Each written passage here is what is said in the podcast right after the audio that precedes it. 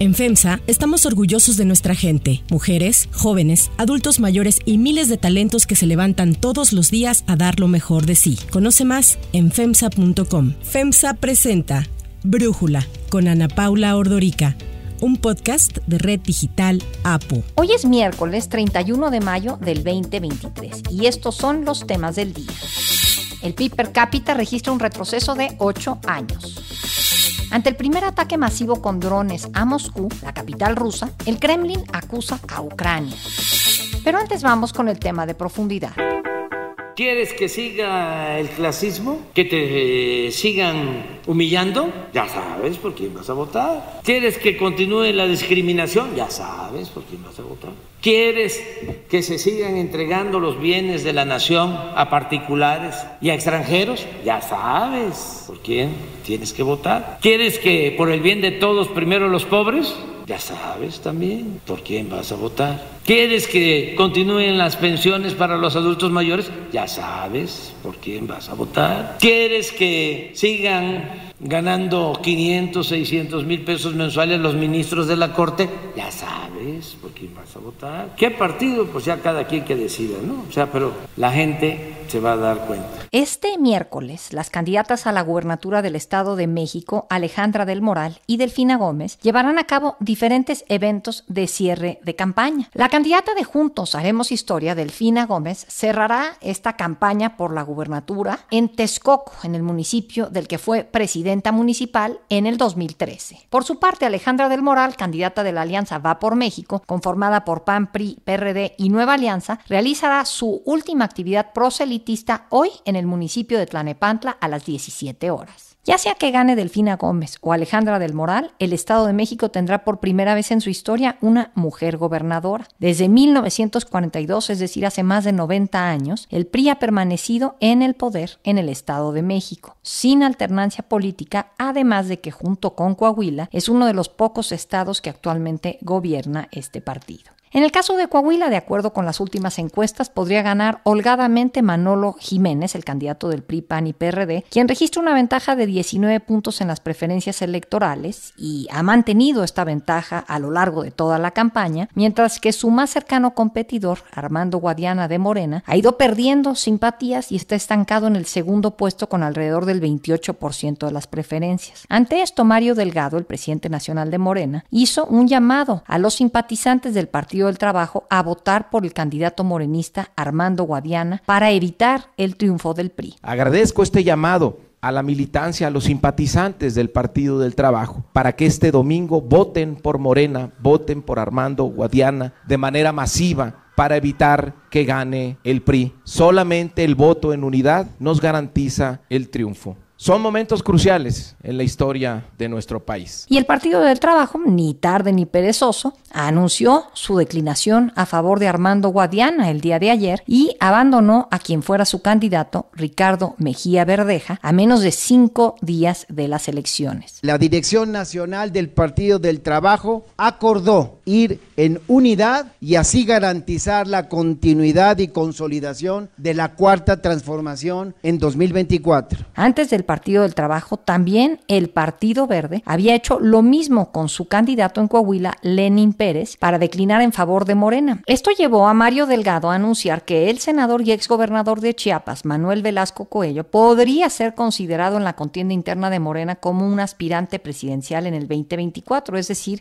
que podría unirse a las corcholatas. Reconocer el trabajo, la trayectoria del senador Manuel Velasco. Entiendo que su aspiración presidencial la quiere canalizar vía nuestro movimiento, es decir, esta gran alianza que tenemos con el Partido Verde. Por lo tanto, se convierte en corcholata, es decir, en participante de la encuesta de Morena. Si esa es su decisión, desde ahora le digo que es más que bienvenido. Tras la declinación del PT a favor del candidato de Morena en Coahuila, Ricardo Mejía Verdeja ofreció una conferencia de prensa en la que reafirmó que en términos reales él sigue siendo el candidato y llamó a la ciudadanía a votar por él, ya que el anuncio no provocará cambios en las boletas. Todo este manoseo que ha habido de presiones indebidas, de manita de puerco algunos para que cedan, pues tiene efectos únicamente visuales, legales ninguno. Y yo te puedo decir que cualquier cosa que pase, el tigre estará en la boleta. Soy un candidato ciudadano, tengo el respaldo de los petistas, de los morenistas, de la gente que quiere un cambio para Coahuila, pero en la boleta aparecerá mi foto y aparecerá el tigre. Por su parte, el Consejo de la Comunicación lanzó la campaña Creo en mi país, que llama a las y los mexicanos, tanto en Coahuila como en el Estado de México, a que acudan a votar el próximo domingo. Para Brújula, Teresa Hernández, directora de Alianzas Estratégicas y Marketing Promocional del Consejo de la Comunicación, nos habla sobre esta campaña. Las y los ciudadanos de Coahuila y del Estado de México tienen una cita con la democracia el próximo 4 de junio. El llamado es para todas las mexicanas y los mexicanos de estos dos estados, particularmente a las y los jóvenes, para que se informen sobre el proceso electoral, conozcan las propuestas de sus candidatas y candidatos y de esta manera informada acudan a las urnas el próximo 4 de junio.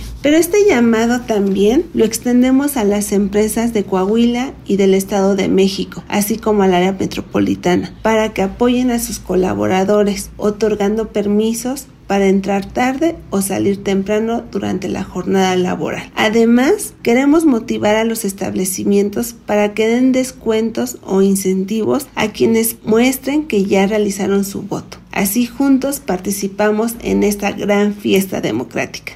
El análisis.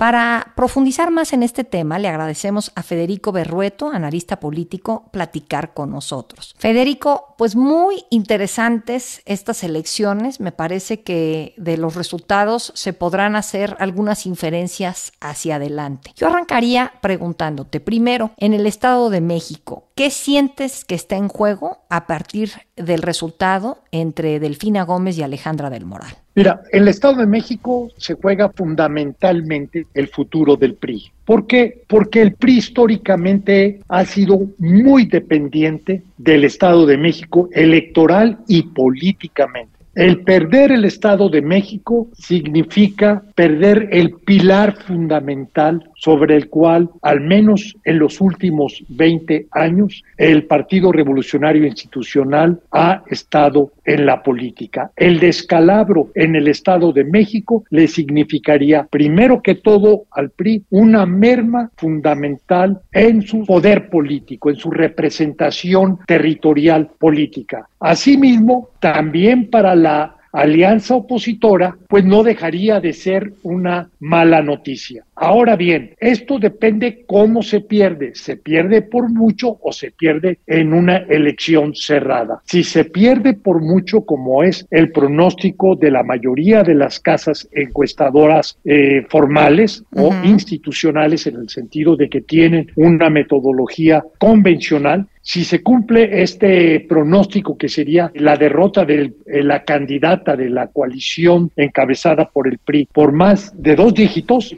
tendríamos ahí una situación, yo diría, sumamente crítica con todo y que Marco Cortés ha señalado que independientemente del resultado, la coalición se sostiene. Ese sería fundamentalmente hablando de la posibilidad de que la coalición opositora en el nivel nacional perdiera la elección en el Estado de México. Ahora, en el caso de Coahuila, bueno, primero preguntarte por estas declinaciones de último minuto, primero del Partido Verde y luego ayer del Partido del Trabajo. ¿Qué te dice esto? Uno, sobre la posibilidad de que así, yendo juntos, puedan derrotar al candidato del PRI-PAN-PRD a Jiménez. Mira, no hay posibilidad alguna que la declinación de los partidos tenga mayor mayor impacto en lo que existe. Primero que todo, debo decirte, el Partido Verde como tal en Coahuila en la elección pasada obtuvo el 3.5% de los votos. El candidato Lenin Pérez, en las estimaciones recientes de intención de voto, andaba sobre el doble de ese porcentaje, mientras que el PT obtuvo el 2%. El candidato, digamos, del PT postulado por el PT, Ricardo Mejía, anda siete veces por esa cantidad, si no es que más. Entonces, lo primero que hay que entender es que los partidos, al menos el Partido Verde y el Partido del Trabajo, son irrelevantes electoralmente. Quienes eran relevantes son los candidatos y los candidatos se mantienen. Lo que dijo Ricardo Mejía es cierto. Hay derechos adquiridos por los candidatos y los partidos, por más que declaren las dirigencias, que declaren y apoyen al candidato de Morena, esto no tiene efectos legales. Ni la boleta se va a cambiar y las boletas que sean cruzadas por el TPT y por el Partido Verde, los votos van a ser acreditados a Lenin Pérez o bien a Ricardo Mejía. De tal manera que lo único que estamos viendo es un feo espectáculo donde los partidos negocio, el PT y el Verde, lo que hacen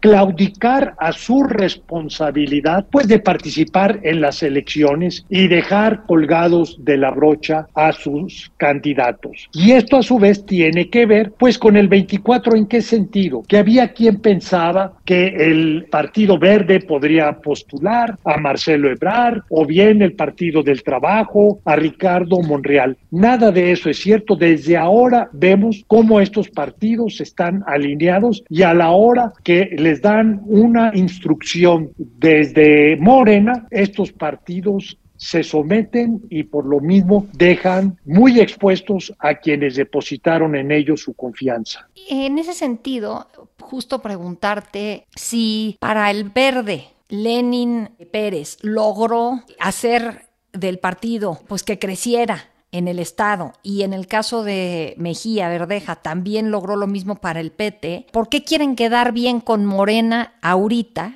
cuando no les importó quedar bien con Morena desde el arranque, cuando pudieron haber estado con una candidatura común para estas elecciones. O sea, ¿por qué ahorita, cuando faltan cinco días para las elecciones, les parece importante esta declinación? ¿Qué ganan con eso, Federico? Primer término, hay que ver que hay un agravio del PT y del Verde con el presidente López Obrador por haber rechazado lo que ya habían logrado en la Cámara de Diputados al cambiar la iniciativa de reforma electoral con el tema de la vida eterna. Para los partidos pequeños es un verdadero reto alcanzar el 3% de los votos y los cambios que se hicieron en ese entonces daba posibilidad a que a través de acuerdo pudiera haber traslado de votos de Morena a sus socios electorales. No estuvo de acuerdo el presidente y esto lo tuvieron que cambiar. Había un sentimiento de agravio y con ello decidieron para el caso de Coahuila, viendo la posibilidad, pues digamos, de postular eh, candidatos que pudieran darles alguna presencia electoral y de una eh, buena vez, pues cobrarse una suerte de afrenta, pues decidieron Cuando el presidente reconviene a los partidos, no es Mario Delgado, es el presidente incluso a los mismos candidatos postulados por el Partido Verde y el Partido del Trabajo, y ven la mano fuerte del presidente en ese sentido, ahí es cuando ellos recapacitan y a partir de la presión de la que son objeto en el centro, deciden abandonar a sus candidatos. En otras palabras, se olvidan de sus objetivos electorales y de representación política y se trasladan al terreno, pues como dijera el presidente, de la politiquería. ¿Y qué te dice esto de los partidos chiquitos en nuestro país? El hecho de estarlo viendo pues así, tan claras su simulación, la poca importancia que le dan a lo que quieran los electores. ¿Qué te dice todo esto, eh, Federico? Mira, esto lo que nos dice es lo siguiente, que nuestro sistema de partidos está enfermo y está muy enfermo. Y está enfermo porque porque hay el registro de un partido está asociado a dos cosas. La primera que es aceptable, la presencia en la Cámara de Diputados. Un partido que tiene determinado porcentaje de votos tiene derecho a la asignación de diputados. Pero también un partido que tiene ese porcentaje de votos tiene dinero, tiene recursos, tiene prerrogativas y esto ha corrompido a los partidos, sobre todo a los partidos pequeños, porque se vuelven partidos negocio. Y esto es lo que yo diría que tendría que cambiarse. ¿Por qué? Porque el derecho de asociación, el derecho de participar electoralmente no debe estar condicionado a un porcentaje. Y por lo mismo, los partidos, independientemente del porcentaje, pudieran concurrir a las elecciones. Y desde luego, ver el tema de las prerrogativas bajo una óptica distinta, que sería en todo caso la proporcionalidad para evitar sobre todo la corrupción de los partidos pequeños. Recuérdate que nosotros tenemos una fórmula de asignación de dineros donde el 30% de toda la bolsa de recursos se asigna de manera igualitaria. De esta forma, los partidos muy pequeños reciben mucho dinero. Y eso es algo que hay que cambiar porque de otra forma estamos en un juego donde los partidos no representan. los partidos lo que están es en el negocio y manipulando su espacio político precisamente para tener este registro que les dará recursos financieros, prerrogativas. Oye, en el colmo, así lo veo yo pues, tú me dirás, de la desfachatez, el hecho de que unos minutos después de que el verde declina en favor de Guadiana en Coahuila, sale Mario Delgado a decir que Manuel Velasco, el exgobernador de Chiapas, puede participar como una corcholata en la encuesta de Morena hacia el 2024, pues,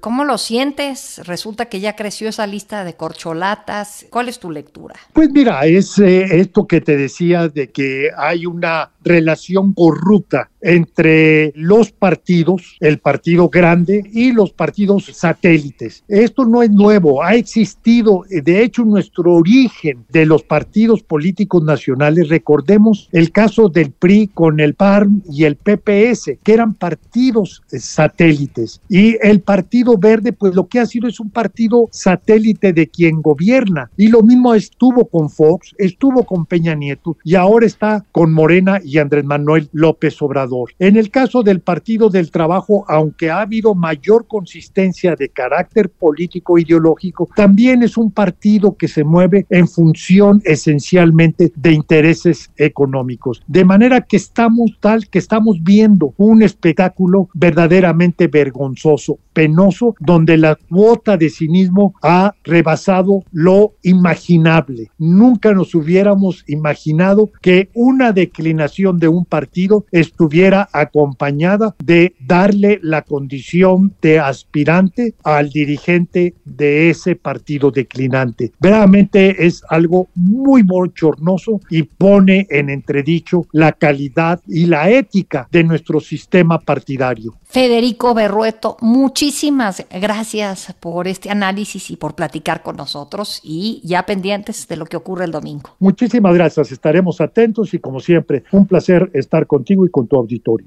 Si te gusta escuchar Brújula, te invitamos a que te suscribas en tu aplicación favorita o que descargues la aplicación Apo Digital. Es totalmente gratis y si te suscribes será más fácil para ti escucharnos. Además, nos puedes dejar un comentario o calificar el podcast para que sigamos creciendo y mejorando para ti. Hay otras noticias para tomar en cuenta. 1. PIB per cápita.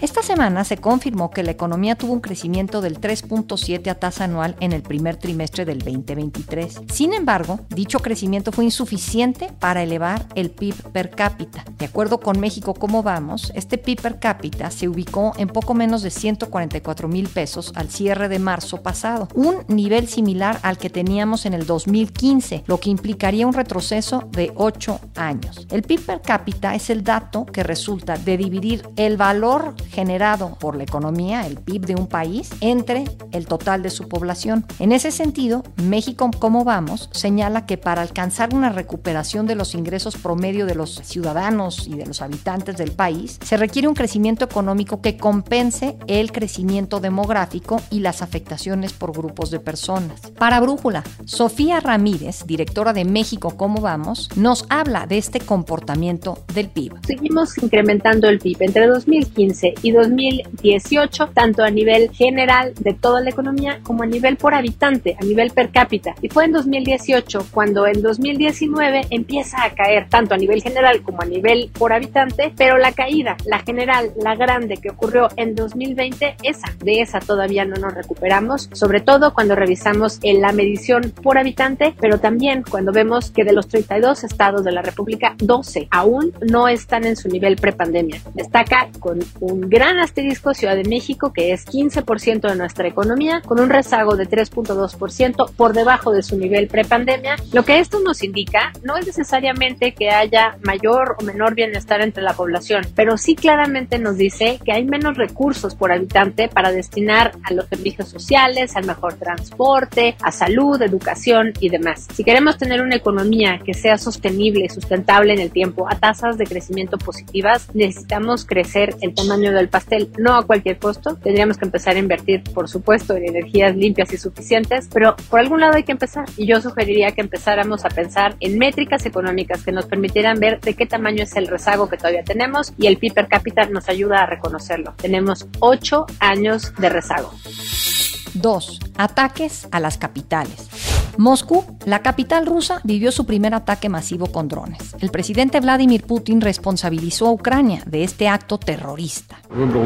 Como saben, el régimen de Kiev ha elegido un camino diferente, el de intimidar a Rusia, a ciudadanos rusos y ataques a edificios residenciales. Esto es, por supuesto, una clara señal de actividades terroristas. Primero quiero decir que el sistema de defensa aérea de Moscú funcionó de manera regular, aunque hay cosas en las que debemos trabajar. Rusia declaró que ocho aviones no tripulados atacaron zonas civiles de Moscú que tienen una población de poco más de 21 millones de habitantes. Lo sucedido ha tomado especial relevancia, pues tuvo como objetivo algunas de las zonas más ricas de Moscú, incluida una en el oeste de la ciudad en donde Putin y la élite rusa tienen sus viviendas. Las autoridades rusas confirmaron daños menores y solo dos personas heridas, ninguna de gravedad. Las incursiones con drones en el interior de Rusia se han intensificado en las últimas semanas con ataques a oleoductos e incluso al Kremlin. principios de mayo, dos drones explotaron sobre el Kremlin en un ataque del que Rusia culpó a Kiev, el cual, según dijo, iba dirigido contra el presidente Vladimir Putin. Por su parte, Estados Unidos declaró que no respalda los ataques dentro de Rusia, aunque señaló que Moscú es responsable por haber invadido Ucrania.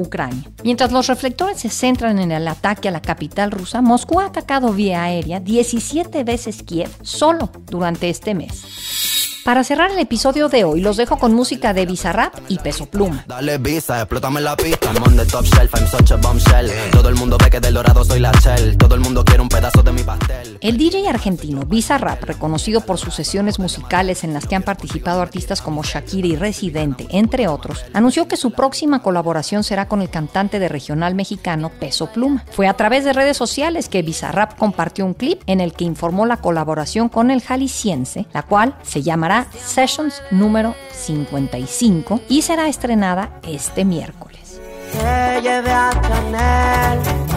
también escogió de Cartier y un día se me fue para un día nunca ya yo soy Ana Paula Ordorica. Brújula es una producción de Red Digital APO. En la redacción, Ariadna Villalobos. En la coordinación y redacción, Christopher Chimal. Y en la edición, Cristian Soriano. Los esperamos mañana con la información más importante del día. Oxo, Farmacias ISA, Cruz Verde, Oxo Gas, Coca-Cola FEMSA, Invera, Torrey y PTM son algunas de las muchas empresas que crean más de 245 mil empleos tan solo en México y generan valor como parte de FEMSA. FEMSA presentó Brújula con Ana Paula Ordorica, un podcast de Red Digital APO.